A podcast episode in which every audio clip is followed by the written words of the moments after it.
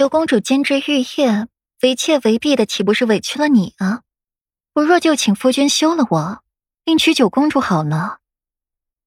顾然冷漠的声音在霍安影的身后响起，不紧不慢的从假山里出来，一双毫无波澜的凤眸静静的望着霍安影，无喜无悲无怒，好比自己是一个局外人一般。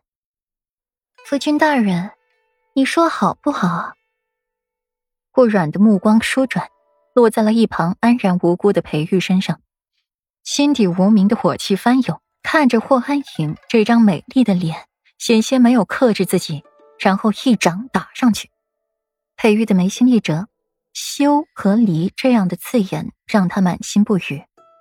可是瞧着顾阮愠怒的脸色，心情稍静，还知道生气。他还以为他要在假山后面藏多久呢。霍安影脸色一变，旋即转身看着顾阮，满眼不可置信：“顾阮怎么可能在这里呢？他不是让人把他引走了吗？”世子妃，在背后偷听人说话，岂非小人作为？霍安影的声音沉冷，左右顾阮听到自己说的话了，再维持表面的和谐也是没必要了。本妃是女子，并非小人，何惧这个？比起九公主，婚期将近，勾引有妇之夫，更是荡女行径，给未来的夫君戴绿帽子。红杏出墙，这皇家脸面不顾。本妃比起九公主，可是连根汗毛都比不上的。顾软低着头，素白的手里捻着一朵红艳瑰丽的梅花，强烈的视觉冲击令裴玉晃了晃神。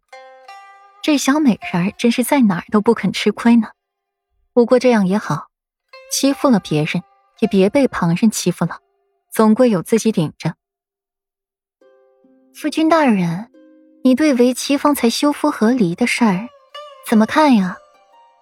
顾阮轻扬下巴，凤眸闪烁的霓虹般醉然的色彩，声音娇软的询问着裴玉，声音透着几分危险。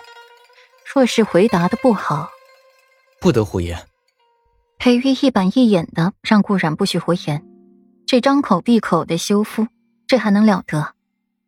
不让我胡言，你还不赶快过来！美人还没瞧够是不是？闻言，顾然脸色一变，失了方才的沉稳，变成了小女儿家的姿态。裴玉的眸子掩着笑意，小心的避开了霍安影，大着步伐朝着顾然走，满脸堆笑的讨好着，小心的牵起了他的手。乖，软软，为夫瞧你都瞧不过来呢，哪还有功夫看别人？哼，这还差不多。九公主。我们夫妻俩便先告辞了，不与公主多聊。顾软的美眸含笑，脸上的笑意无懈可击，温柔和善，和裴玉一起宛若一对恩爱夫妻的姿态。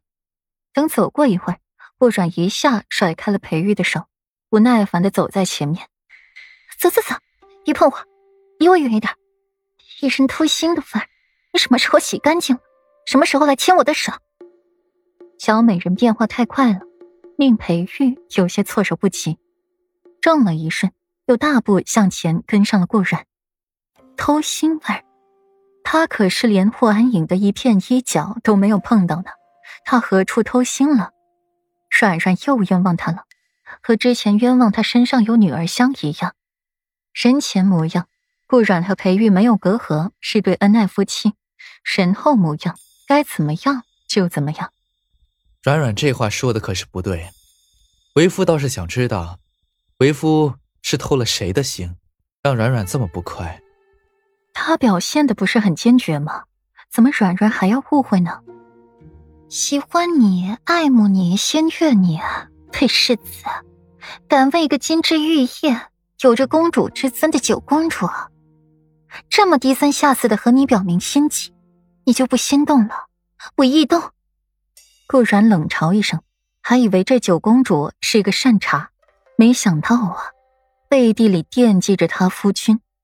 果然，这茬不管是善的还是恶的，总之不安好心就对了。没有，不管你信不信，没有就是没有。裴玉的眉眼沉下，嗓音里透着几分冷淡。那么不甘心呢？自己曾经爱慕过的人，现在要嫁给别人了。顾然紧追不舍，华艳出彩的凤眸里流淌着丝丝缕缕的嘲讽。